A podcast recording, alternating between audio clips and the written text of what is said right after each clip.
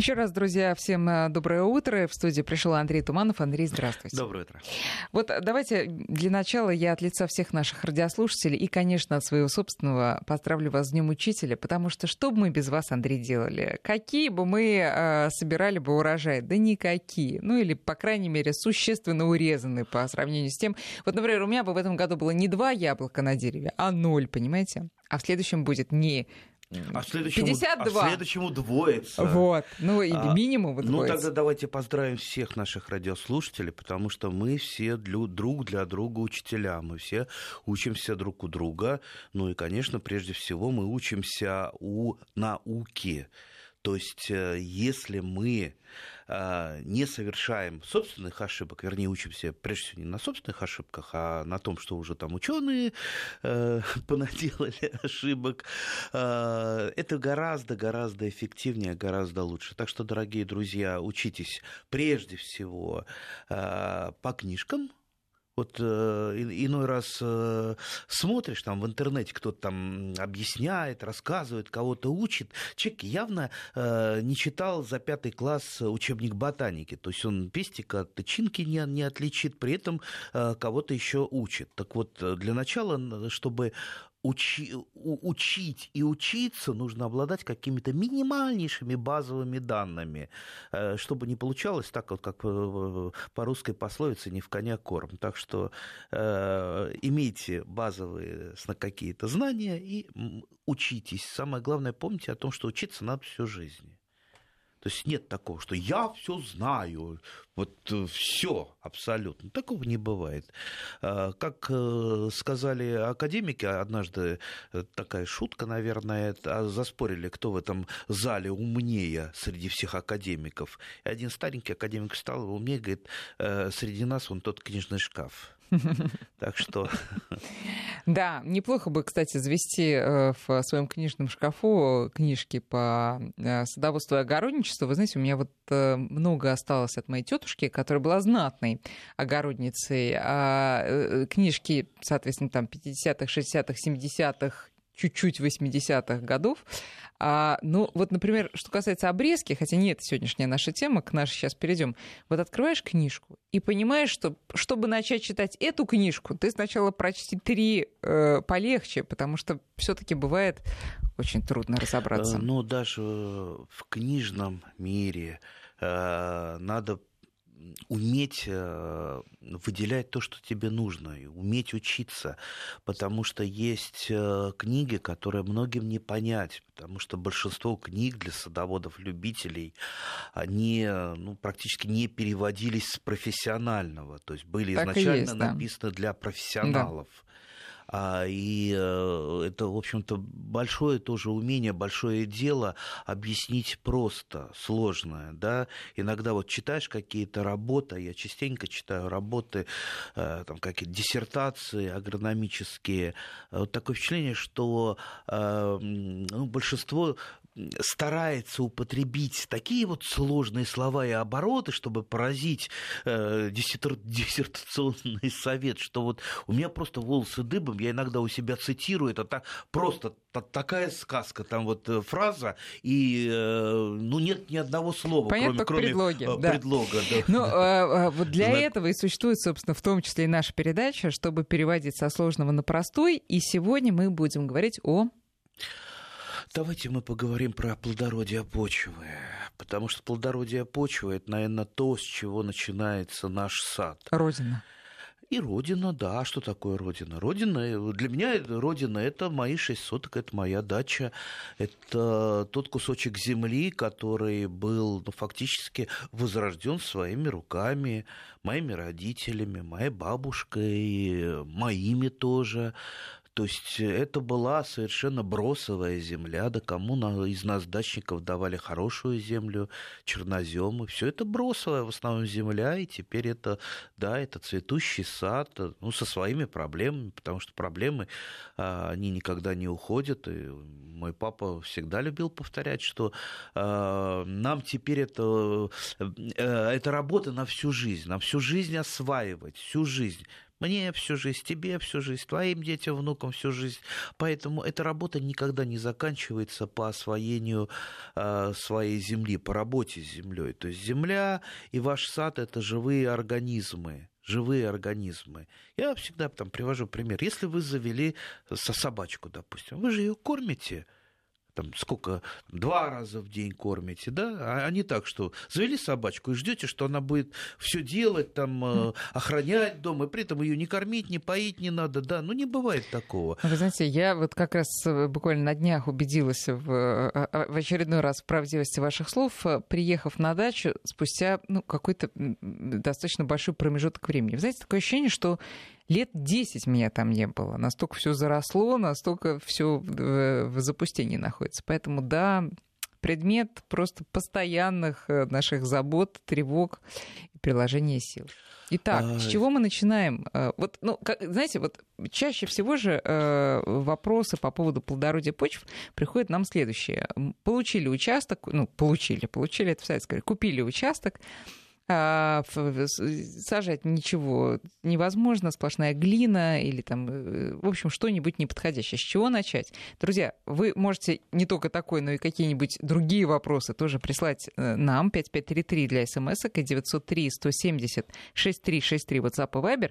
Давайте начнем вот с этого, как всегда. Не бывает абсолютно плохой земли, на которой ничего не растет. В принципе, даже а, на песке, на голом песке можно при желании что-то вырастить. И есть тому примеры, там у нас есть а, там, дружественные страны, где а, абсолютно нету почвы, но при этом они являются экспортерами сельхозпродукции. Да? Не буду показывать пальцем на эти страны. Мы можем э, это в магазинах наших увидеть эту продукцию, и редиску, и морковку. То есть почвы нету, воды нету, но есть умение, есть желание, есть поддержка э, правительства, поэтому выращивается и достаточно успешно сельхозпродукция. Э, можно вообще без всякой почвы выращивать сельхозпродукцию, как это делается в современных теплицах теплицах, э, там э, по современной технологии таковы, что там э, грунта вообще нет. Там есть ну, нечто такое, минеральная вата, которая, куда поступает раствор питательных элементов, вот там находится корневая система, вот, вот она современная теплица. Я понимаю, что для многих это является не очень таким симпатичным, что там я хочу там с земли с обычной, но Э, мне, мне тоже это не, не очень так вот, знаете, радует глаз, но многократно вслепую перепробовав, допустим, огурцы, выращенные обычным способом, и э, профессионалами в подобных современных теплицах, могу сказать, что ну, определить практически невозможно. Ну, конечно, мне сейчас возродят, да вот налитые огурчики на солнышке, на почве, они совершенно по-другому пахнут. Поверьте, э, поверьте, практически, практически невозможно. То есть и я, и многие специалисты пробовали, но, увы, э, не получалось.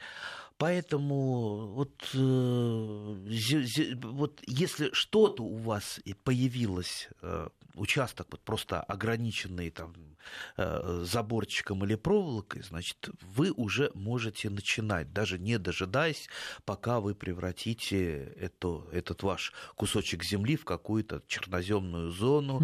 А, вот самое, пожалуй, неприятное, ну, наверное, вот, вот по степени неприятности э, вот лично для меня это, конечно, торфяная земля, это торф, это э, район Шатур, я частенько туда езжу к своим знакомым, э, ну, пожалуй, вот с виду это черная земля, но торф это штука абсолютно не содержащая минеральных элементов, то есть элементов после разложения органики, потому что торф является органикой, но при этом он не минерализует, минерализируется, а, то есть там не идет биологических процессов. Плюс большинство торфов, а торф он тоже ведь не, не, не един, разные бывают, и низинный, и верховой, э, с большим содержанием вредных элементов, э, э, там кислые, раскисленные и так далее. То есть это целая тоже гамма торфов. Но в любом случае случае, вот он, с ним надо работать, работать постоянно, его, ему туда вносить песок вносить, там, землю вносить любую, ну, то есть перемешивать с любой а, субстанций, которую вы достанете где бы то ни было. Ну, естественно, а, соль земли, так называемая, это компост. Без компоста вообще вы, вы, вы не, садов, не садовод, и без компоста вы ничего не сделаете у себя на даче. Ну, вот, вот торфяная. Вот. У меня а, лично тоже проблема. Это подзол. Подзол, ну, вот я так простыми словами скажу, если он высыхает, то это просто вот пыль такая, такая вот серебристая пыль. А, воду не держит себе. Ну, с одной стороны, хорошо, а, лужи не стоят после любого дождика и дождика после ливня или а, там, по весне. С другой стороны, вот любой полив проходит э, полчаса, все опять уже Проходит сух, незаметно. Сухое. Но э, я понимаю, что не вы начинали освоение своего участка, но, может быть, э, вам рассказывали родители, с чего они начинали работу с этим подзором. Ну, ж не я-то? Я потому что это было не так давно, это было в 80-м году, и я уже а. Э, лопату Я думала, у вас оно потомственное еще от, Нет, от ну бабушек. это был, э, это были э, это окраина деревни Улитина Посадского района. Э, там э, на этом месте стоял раскрылись кирпичный завод. Да, там большой массив, э, там 9 садовых товариществ в одном массиве, поэтому... Ищите, свищите, да. До тысячи участков, да. Ну вот там стоял кирпичный завод, очень много было таких вот ям, огромных ям с гли... глина какая-то привозная, и когда это готовили, это неудобье под садовое товарищество, это просто бульдозер бульдозером развезли, э, разровняли, и потом, вот представьте, вот на нашем участке была такая низинка, они разыгрывались у нас в лотерею, то есть мы там тянули, э, низинка, и там полтора метра вот этой вот керамической глины, которая а. за по-моему, 5 лет мы снимали. То есть это сколько там, я не знаю, 100 тонн, наверное, 5 лет снимали, потому что в ней что-то делать невозможно, в нее лопату не воткнуть. То есть мы втыкали лопату, там на нее становились, и вот так вот отковыривали эту глину. Страшно. И потом на тележке я э, вывозил вот в те самые, там в лесополосе были канавы, То ямы. есть вы вручную это все делали? Ну, конечно, вручную. О, конечно. О, То есть вот 5 лет. А и э, уровень участка, видимо, просил? Да, конечно, конечно уровень участка понижался, но а, потом под э, этим, под этим слоем, э, там э, под слоем глины, там был просто подзол. А, это вот ну, чуть-чуть такая вот, даже не черненькая, а чуть-чуть темненькая земля, буквально на штык лопаты, и дальше уже пошел песок чистый. Поэтому вот, вот представьте. Ну, естественно, мы начали с того, что э, стали делать некие такие подобия а, э, огороженных грядок, чтобы просто туда насыпать угу. что-то, да. что-то насыпать. То есть а, это вот э, брали сейчас, я это, кстати, активно применяю. А, вот, поддонов сейчас много валяется, да, особенно в Москве, там бордюры, плитка и так далее. Э, я имею в виду деревянные вот эти поддоны, да. У меня фомочка в машине лежит, я эти деревянные поддончики, у меня ровно там 45 секунд, чтобы его фом, фомкой разбить, гвозди загнуть и в машину И до прихода сложить. полиции, да, вот это вот все а, сделать. Они выбрасываются. Что значит по полиции? Шутка, шутка. Шутка. А, вот. И из них я просто просто сбиваю такие, такие вот квадратики, такая вот грядочка э, с бортиками, и туда насыпаю уже землю. Это вот удобно, потому что, во-первых, э, сорняки со стороны меньше туда ползут. А, удобно ты, ты подготовил почву там снизу, ничего у тебя нет, потому что ты, ты, ты там уже все, все хорошенько выбрал, насыпал, посадил, и э, самое хорошее, ничего не э, расползается в стороны, и э, туда ничего не заползает, потому что у меня, э, ну, несмотря на то, что я стараюсь там, работать на даче, все равно много таких вот э, а, культур, которые так и стремятся подавить более слабые культуры. Там, вот я рассказывал, у меня есть клубника, именно биологическая клубника, которая очень агрессивная. Да, она вкусная, но у нее урожай очень-очень маленький. Там вот буквально там горсточка ягод э, с куста, и то небольших, но зато очень-очень ароматная. Но не дай бог она залезет на земляничную грядку, там, где садовая земляника, ее ж по листьям практически не отличишь, она подавляет все мгновенно. И вот стоит ее упустить. Поэтому я вот так вот и стараюсь это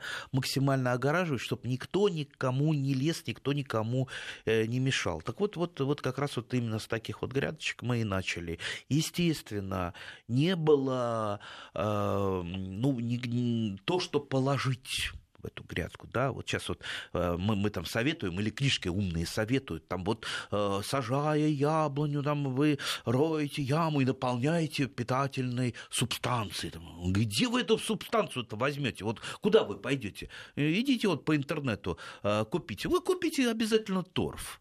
Хорошо, если там он, да, раскисленный, переработанный, с введенным э, в этот торф э, минеральными элементами, но все равно это, это не почва, это все равно торф, да. А, то есть вы не купите нормальной земли нигде. И то, что вам лапшу на уши вешают, там земля, это якобы ее снимали при строительстве, или какие-то черноземы, все это, все это сказки чаще всего. Если кто действительно чернозем привез, так этого человека надо немедленно ловить и сажать в тюрьму за э, варварское перемещение э, чернозем, потому что делать этого, естественно, нельзя, потому что э, чернозем, как и любая почва, это же тоже живой организм, вы его привезли сюда, он там умер, вернее, его оттуда забрали, и здесь он рассыпется, скорее всего, просто в прах. Э, то есть он не будет здесь жить, э, чернозем. Э, не станет у вас из-за привезенного чернозема черноземной почвы. Поэтому вам придется вот делать так вот самому. Итак, что мы начали делать? Во-первых, после того, как был получен участок, вот понабили таких вот грядочек. То есть это было вот просто вот освоение так вот пошаговое. Там э, глину сняли откуда-то, сделали, сколотили такую же вот а, такую вот э, грядочку и туда начали насыпать. Что насыпать? Хорошо, у нас там где-то километра за два скотный двор был. Скотный двор – это кладезь... Того, что можно насыпать. Да, это не то, что там нет, там, нет, прямо нет, тырить навоз. Нет. нет, нет, нет, конечно. Но, допустим, есть какие-то места вокруг скотного двора, где что-то когда-то лежало, и там просто можно накопать уже перепревшего. Вот я там на велосипеде ездил, в мешочек э, набирал, а еще на скорочке жили, то есть ты наберешь этого, накопаешь чер- чер- червячков и курчиком покушать, и э, вот это вот... Не э, напоминайте мне про червячков, Андрей. Я до сих пор не могу прийти в себя тут, Андрей. А это напрасно. А, это а, напрасно. Андрей тут э, переносил на работу. Мы сделаем передачу про это, Хорошо, чтобы да, ладно. вам угу. получило немножечко угу. от червячков. Без червячков мы никуда. Это наши лучшие друзья, ну, кроме, конечно, э, своих мозгов. Так вот. Так. Навозику. Э, кстати, вот э, всегда вспоминаю, это было, по-моему, под Самарой. Под Самарой э, мы с товарищем ездили там по сельхозпредприятиям и заехали в какой-то совершенно, я вот не помню, какая-то деревня, она совершенно такая вот убитая, там много разваленных домов, и поездили по деревне, там достаточно такие хиленькие огородики, сады, и вдруг мы увидели заброшенную э, ферму. То есть обвалено все, и за заброшенной фермой что-то нечто оврага, э, и там стояли э, там лебеда и прочие, прочие сорняки, ну вот ростом, э, э, ну, наверное, вот в два или три моих роста. Я таких, э, такой лебеды не видел в жизни. То есть это вот, это там два с половиной метра. Я сразу же уже прикидывал там место, говорю, а что у вас здесь это самое, может быть, складировали какие-то радиоактивные отходы, что-то. А он мне, да не, это у нас вот здесь овраг был. И вот на, навоз просто его девать некуда было, трактором туда сдвигали. Я, естественно, ну, у меня руки такие, это самое, чешутся. Я лопату выбросил, выпросил у него ржавую, побежал туда и начал просто там копаться. Смотреть, что ж там такое получилось. Вот представьте, я выкопал шур в полтора метра, и там вот этот вот, вот представьте, сколько это было? Это было, может быть, там лет 10 назад. Э, вот это даже не земля, это нечто то, что, ну, как это говорят, на хлеб мазать. То есть я э, не смог э, сдержаться, я наложил несколько мешков в машину и из Самары еще привез туда. Я говорю, местные жители, дорогие, вы вот посмотрите, это же можно этим торговать, это же, это же стоит громадных денег. Любой дачник за это душу продаст. Вот представьте, то есть найти нечто питательное можно всегда всегда и везде. Я уж не говорю про, а, ну, эту тайну я уже несколько раз раскрывал.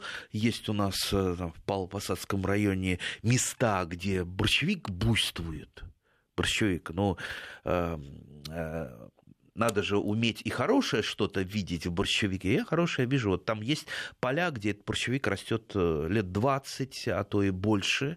Представьте, огромная масса, каждая осень она ложится, никто там не сеет, не пашет, не трогает, и вот там накопился гумусовый слой, ну, наверное, э, там сантиметров 30 естественно, туда приезжаешь, а так как, ну, я понимаю, что это чье-то, конечно, наверняка, но если там борщевик растет, э, уже никто не признается, потому что за борщевик штраф, поэтому можно смело идти и там набирать эту питательную землю. Конечно, мне возразят, но это там семена, там корни и так далее. Семена и корни борщевика, они опасны только там, где не ухаживает, там, где ничье, да. Борщевик засоряет исключительно поля, где не ведется хозяйственная деятельность. То есть он скорее э, даже не сорняк, он укор нам и тем, кто не хозяйствует на земле.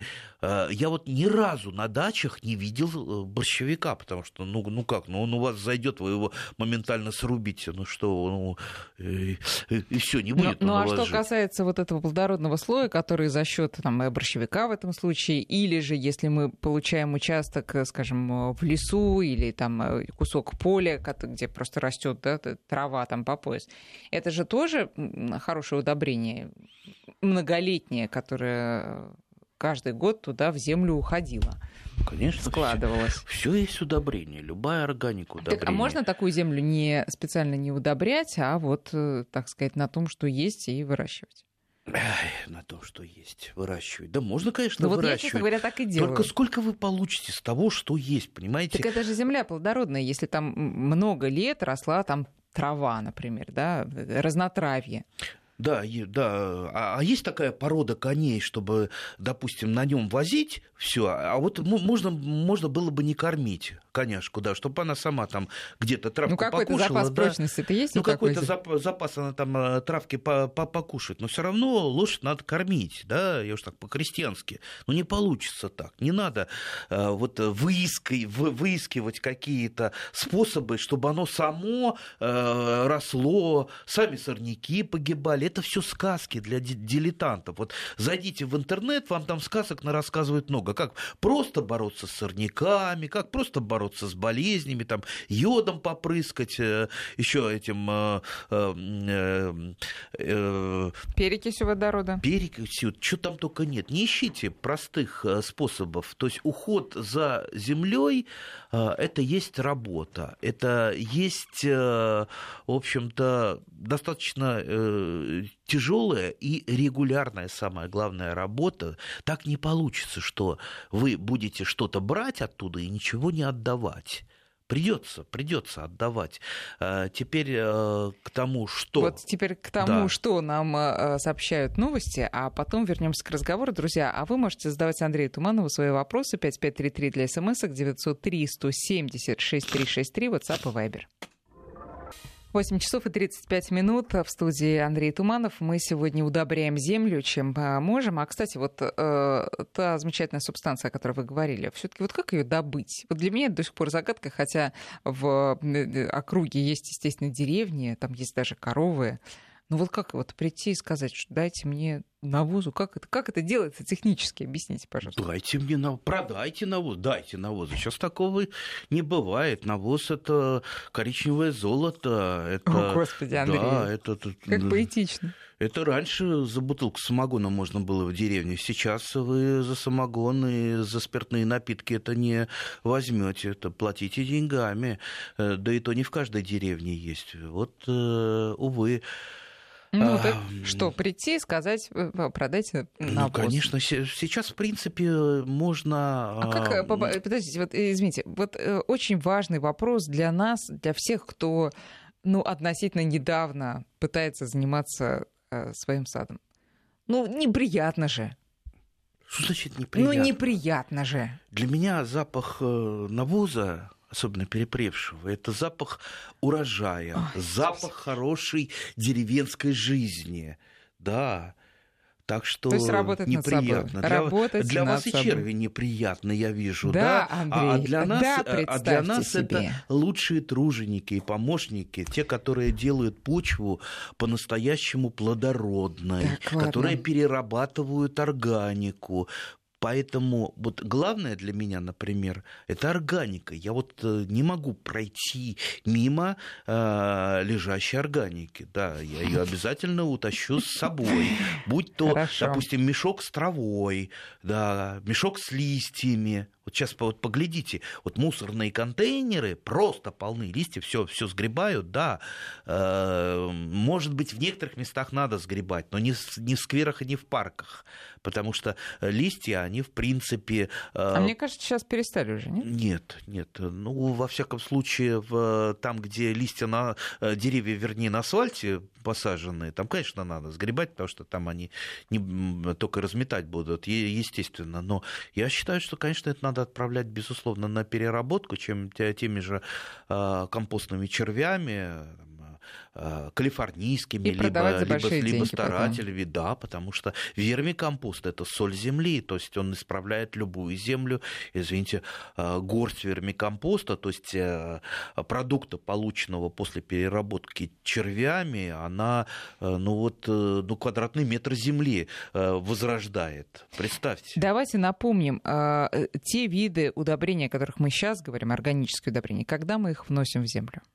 Весной, осенью? Ой, когда? Летом. Вот это, знаете, давайте тоже не упираться. Вот когда надо вносить, когда надо вносить те или иные удобрения, я вношу, когда они у меня есть, когда они у меня появляются. А, я либо, допустим, вот появился у меня, допустим, свежий навоз. Бывает такое это редко. Я, естественно, его, его не вношу сразу, я его отправляю куда-то в компост. Я его мешаю с э, другими удобрениями, э, вернее, с другой органикой, будь то какие-то растительные остатки, а будь почему то вы его в чистом виде и так носите? далее. Во-первых, в чистом виде навоз давно уже не рекомендует ни для кого э, применять, потому что в чистом виде это очень, ну, скажем так, слишком там высокое содержание азота, причем неконтролируемое. Вы же не будете каждое ведро навоза таскать в лабораторию. Нет, и, точно не да, будем. А может там просто вот в десятки раз э, отличаться, ну, кратно отличаться количество азота. И вы никогда не угадаете. Допустим, вот чем хороши азотные удобрения минеральные, тот же карбамид, там 46% азота. Да? Вы взяли килограмм, э, вы знаете, что 46% в этом килограмме 460 граммов это чистый азот. Да? И вы можете рассчитать, сколько внести под какую культуру. С навозом так не получится, вы не рассчитаете, особенно если свежий. Вот в свежем одно содержание, в полежавшем другое, в закомпостированном третье. Поэтому лучше как-то это дело усреднить. Э, желательно, чтобы там э, еще и погибли всякие микроорганизмы нежелательные, болезни, э, бактерии и так далее. Поэтому отправляем в компост, тем более навоз, он усиливает работу всевозможных микроорганизмов, то есть он как вот дрожжи, если кинуть куда-то дрожжи, сразу начинается брожение. Также и навоз, он э, максимально увеличивает э, вот эту вот а, активность микроорганизмов в компосте. Можно добиться так называемый, сделать горячий компост, когда он разогревается благодаря в том числе микроорганизмам разогревается, и э, там еще и проходит дополнительная стерилизация от вредных э, микроорганизмов. Естественно, э, при разогревании он достаточно быстро становится готовым, то есть там, не надо годами, там, год ждать, то есть это можно получить уже там за три месяца нормальный компост. Так, и когда же все-таки, когда же?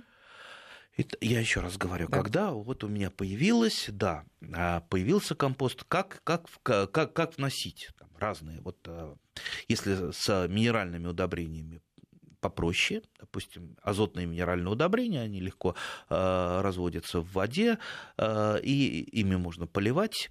То есть Э, удобрения калийные, фосфорные, либо фосфор и калий в разных э, удобрениях э, плохо растворяются, лучше их вносить непосредственно к корням, то есть ямки, канавки, просто вот лопату вы втыкаете, раздвигаете почву, либо под перекопку, если ведете перекопку. А с органикой немножечко посложнее, органику желательно вносить под перекопку. Вот почему я говорю, перекопки чаще всего не избежать. У нас есть много а, последователей разных а, бесперекопочных технологий, что перекопка это вредна. Но как вот вы без перекопки внесете в а, слой почвы ту же органику? Ну, очень трудно. Хотя, хотя, конечно, можно, если вы по поверхности просто ее раскладываете, некую такую делаете слой мульчи из органики. Я так иногда применяю под э, черной смородиной в престольных кругах. И яблок, яблонь, если у меня есть, э, допустим, вот конский навоз мне привезли друзья да, в подарок вот, вот видите, у кого какой подарок. Кому-то, да, саблю золотую дарят, а мне, зная мои пристрастия, мне вот прислали 6 мешков конского навоза, да. А, так вот, э, под яблоню раскладываю, вот просто у меня был лишний, надо было использовать. А, кто мне помогает этот а, без перекопки питательные вещества в слой почвы туда перенести? Вот те самые черви, о которых мы уже говорили. Потому что, естественно, под этой мульчей они начинают активно размножаться. Активно размножаться. У них есть питание. Естественно, они рыхлят почву, аэрируют этот слой почвы и разносят по э, всему почвенному слою а, как раз вот тот самый вермикомпост, то есть продукты переработки червей, то есть продукт переработки органики. То есть можно вот таким вот способом. То есть способов много. Была бы органика, а способы внесения мы найдем. Ну, вот тут Алена спрашивает, а может не удобрять землю, а кормить растения, и растения откликнутся урожаем, и почва обогатится? Ну, правильно, кормите растения. А для растения корм – это прежде всего минеральное удобрение. То есть э, их потребляет вот, минеральное удобрение – это удобрение для, прежде всего, растений, а не почвы. То есть почве, например, не нужен там, азот из карбамида, там, фосфор из суперфосфата. Это нужно растениями. А самой почве, для того, чтобы ее кормить, ей, конечно, нужна органика. А в процессе перегнивания вот, жизнедеятельности почвенного слоя, как мы уже говоря, э, э, говорили, да, давайте мы придем к такому к аксиоме, что это есть живой организм, и без э, кормления Э, не будет. То есть конечным уже э, итогом работы почвы есть э, те самые минеральные вещества, то есть идет минерализация, тот же азот, фосфор, калий плюс микроэлементы. Вот такой вопрос из Краснодарского края. Можно ли что-то выращивать на участке в центре города, со всех сторон застроенным стенами соседних домов и глухими заборами? Земля хорошая, но получается как в бочке. Нет воздуха, все посаженное тянется э, вверх. Стоит ли что-то предпринимать или просто заложить все плиткой? Я бы все-таки, тем более это Краснодарский край, да. все-таки солнышко там побольше, чем в Московской области, я думаю, почему бы нет. Я бы, конечно, не стал плиткой э, закладывать, а любой бы... Тенелюбивые просто какие-то любой растения. Бы, ну, те тенелюбивые все относительно, даже те тенелюбивые растения все таки многие лучше растут э, все таки на солнышке. Тут надо иметь какие-то ограничения, что тенелюбивое, это не значит, что только оно в тени будет расти. Но, конечно, урожай каких-то плодовых растений будет меньше, но, в принципе, можно подобрать. Вот у меня, там, с одной стороны, дома, где абсолютная тень, там крыжовник оказался, там, старые сорта, ничего, ну вот э, растет и даже немножко плодоносит, э, э, а солнышко там бывает, может быть, там два часа в день. Поэтому, в принципе, можно подобрать культуру, можно подобрать технологии, а уж если, так сказать, на высоких штамбах там вверх тянется, можно и на высоких штамбах, можно и высокие растения, если там заборы мешают, хотя я небольшой любитель стремянок, Э, ну, все-таки... Да, да. Ну, а тут э, немножко отвлечемся в сторону. Вопрос э, тоже про городские,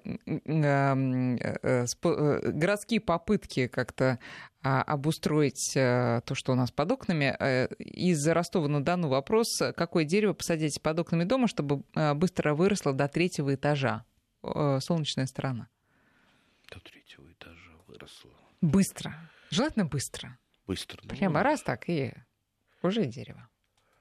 Ай, столько деревьев хороших. Я, честно говоря, теряюсь. Я, например, а, краснолистные клены большим удовольствием сажаю вокруг своего дома. Их, правда, воруют, как э, мы знаем, но я не оставляю попыток. Но чтобы не воровали, вот я стал э, на места украденных краснолистных кленов э, сажать разные виды ивы. Ивы козьей, она очень быстро растет, она очень красивая. Точно, козья а, ива это просто какой-то да. чемпион, растет, заполоняя вообще все. И в принципе, и если что-то да, с ней случается, например, там сломалась ветка какая-то крупная, там моментально это отрастает, зарастает, и вот как-то и даже если там злой сосед придет с топором, ее срубит, там от корня пошло, и э, опять э, ваша ива восстановится. Вот можно ее попробовать, не, обязательно там э, идти куда-то иву выкапывать к речке. Посмотрите, много разных декоративных сортов ивы, либо можно где-то просто э, что иву, которая вам понравится, даже не зная, что это за сорт, что это за вид, отрезать, она укореняется. Вот, вот э, срезали веточку, поставили ее в баночку с водой, полторы недели она корни пускает уже, полторы недели, вот, все все готовый, готовый, готовый кустик, готовое деревце. А многие ивы, особенно плакучие, ну, я не знаю, ну, это, это такая романтика, особенно еще серебристые, серебристыми э, листочками, листочками ивы. Но это вот просто сейчас мне вот в голову пришло. Сейчас, если мы будем перебирать деревья, кустарники, это мы... Не, хороший вариант сывы, да. А, э, из Ростовской области еще вопрос, подходит ли для удобрения опилки? Ну, э, опилки. А, а какое удобрение опилки? Что из опилок может э, получить растение? Если что, ничего. Э, мне тут вспоминаются какие-то юмористические журналы позапрошлого века. Там, значит, шутки такие были, чтобы лошадь ела опилки, надо надеть на нее зеленые очки. Ну, ясно, что лошадь даже в зеленых очках не будет есть опилки, и растения тоже не будут есть опилки. Но опилки можно использовать э, и в компосте. В принципе, они медленно, но перегнивают. Опять же, опилки опилкам рознь. Если опилки это хвойных пород, они очень долго не будут перегнивать. Если это опилки лиственных пород, это, это уже совсем другой коленкор. Но опилки я использую, у меня тоже... Я, кстати, тут э, в сарае у меня есть такой дальний-дальний ящик, э, что называется, на чердаке сарая, куда иногда не залезаешь по э, несколько лет. И там я в углу сарая нашел мешок с опилками, который я вспомнил его историю, и я его лет 20 назад от кого-то привез и э, спрятал, думаю, как-нибудь вот это... И забыл. И вот эти опилки, как новенькие, лежат. Я еще, я еще помню, что это березовые опилки. Так вот, я их использую в качестве мульчи, например, на посадках малины. А, то есть а, верхний слой а, малины мульчируется, сорняки подавляются. Это э, первое Э, второе, сохраняется влага, особенно в тех э, местах это хорошо, там, где влаги много, а малина, как мы знаем, она очень любит э, влагу, и на просто пересохшей почве она нормально плодоносить не будет. Плюс малиновый жук он не выходит из почвы, если есть э, слой мульчи. То есть малина уже чистенькая, не червивая.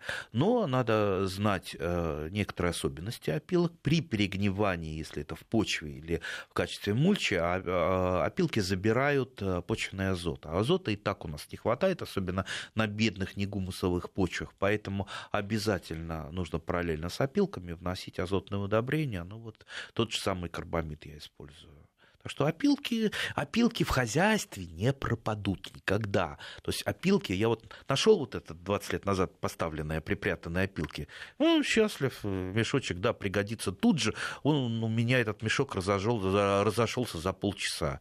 Все в нужные, в нужные места. Э, вопрос о том, куда девать плохую почву и надо ли ее срывать полностью. Ну, речь не идет о, там, о слое кирпича, например, хотя и такое бывает. И, кстати, не только ваш пример.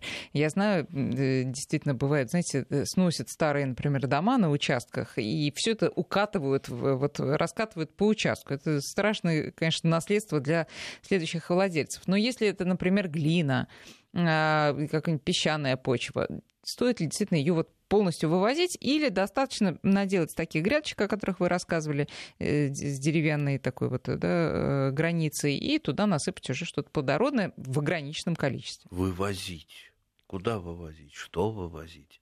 Песок вывозить? Ну, глину вывозить? Да нет, конечно. Вы все не вывезете. Что вы там, до центра земли будете копать, э, все там э, не такая почва, да нет, конечно, все не вывезете. Э, ну, во-первых, и насыпать просто поверхностно, я думаю, это не лучший вариант.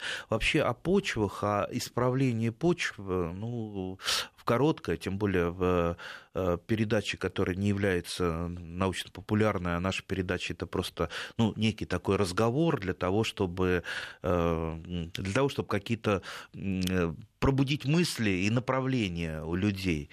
Так вот, э, ну, например, вот участок 6 соток у меня, несмотря на это, все-таки какие-то вот остались там в уголках, там, э, там сравнивали, и вот э, ту самую глину не вывезли, да, оставшуюся. То есть я-то вывозил ее на тачке, я и папа вывозили вот в эти самые в ямы, которые были там у нас лесополосе, просто эти ямы мы засыпали. Э, то есть делали доб- доброе дело. Но, в принципе, часть глины мы оставили, Гли- глину эту высушиваем, до сих пор я это делаю, потому что подзол – это очень невлагоемкая земля. И немножко туда примешать глины, ну, просто вот святое дело, глина, во-первых, она и содержит и многие питательные вещества, э, и, кроме того, она удерживает влагу. И вот я ее вот такую глиняную крошечку высушу там э, на солнце там лопатой по Э, разобью э, и э, вношу под перекопку. И вот те места, куда я вношу, вносил глину, там уже ну, не решето земля, как называется. То есть, понимаете, всему применение найдется. Или, ну, песок, он нужен всегда тоже на даче. Мало ли, что там надо, там дорожки подсыпать, надо там, там развести, цемент сделать. Я просто делаю шурфы. Э, выкопал там шурф, там 30 сантиметров, дальше уже песок пошел. Добыл, сколько надо песку, дальше уже э, засыпаю тем, что не нужно. Не мусором, а, допустим, там, э, там, сравниваю, там, глину туда убрал, засыпал. Опять же, больные какие-то растения, тоже у меня в эти шурфы все уходит для того, чтобы это, особенно под яблонями я это устраиваю, куда уходит там картофельная ботва вся больная, там помидорная ботва. А, я думала, ее прям надо совсем куда-нибудь... Э, совсем куда-нибудь. Сжечь. Ага, сжечь сжечь вы получите две горсти золы от этой ботвы. Много ли там? Да, там есть питательные элементы, но э, в условиях, когда не хватает органики, понимаете, мы живем в, в таком дефиците органики. Я вам а, сейчас там страшную вещь скажу. В большом сельском хозяйстве, там вот, вот эти вот поля пшеницы, кукурузы. Сейчас а, мы очень гордимся, что а, стали такой экспортной державой, зерно продаем. А вот вы подумайте, за счет чего мы это делаем? За счет ограбления почвенного слоя, потому что мы-то вывозим а вносим ли мы органику на поля? Оказывается, максимум 6% от требуемого. И процентов 40 45 разные сведения минеральных веществ. То есть остальное идет за счет плодородия почвы. То есть плодородие почвы понижается. То есть у нас сейчас пока вот идут э, разговоры, я думаю, скоро это будет мониторинг почв на плодородие, чтобы э, контролировать это, чтобы плодородие не понижалось, чтобы мы не грабили последующее поколение своих детей и внуков. Вот, э, кстати, вот мы-то дачники, кстати, нам никто не может упрек сделать, что вы оставили после себя э, плохую землю с пониженным плодородием, на овраги или еще что-то. Главное, мы не надо все покрывать газонами у себя на участках, и тогда, друзья, скажу по своему опыту, у вас будут э, просто кучи, кучи э, вот этого драгоценного компоста, который пойдет потом э, на пользу дела и в ваши урожаи. Э, Андрей, спасибо, у нас время заканчивается, к сожалению. Друзья, все остальные вопросы не по теме, к сожалению, мы сегодня не успели. И в том числе обрезать ли смородину осенью, О, обрезать. Мы, давайте обрезать. следующую передачу мы как Хорошо. раз посвятим а, Обрезки осенней осенние. обрезки. Хорошо, спасибо большое, Андрей. До Спасибо, встречи. до завтра. в следующую- О, до следующего до раза. следующую субботу. Счастливо.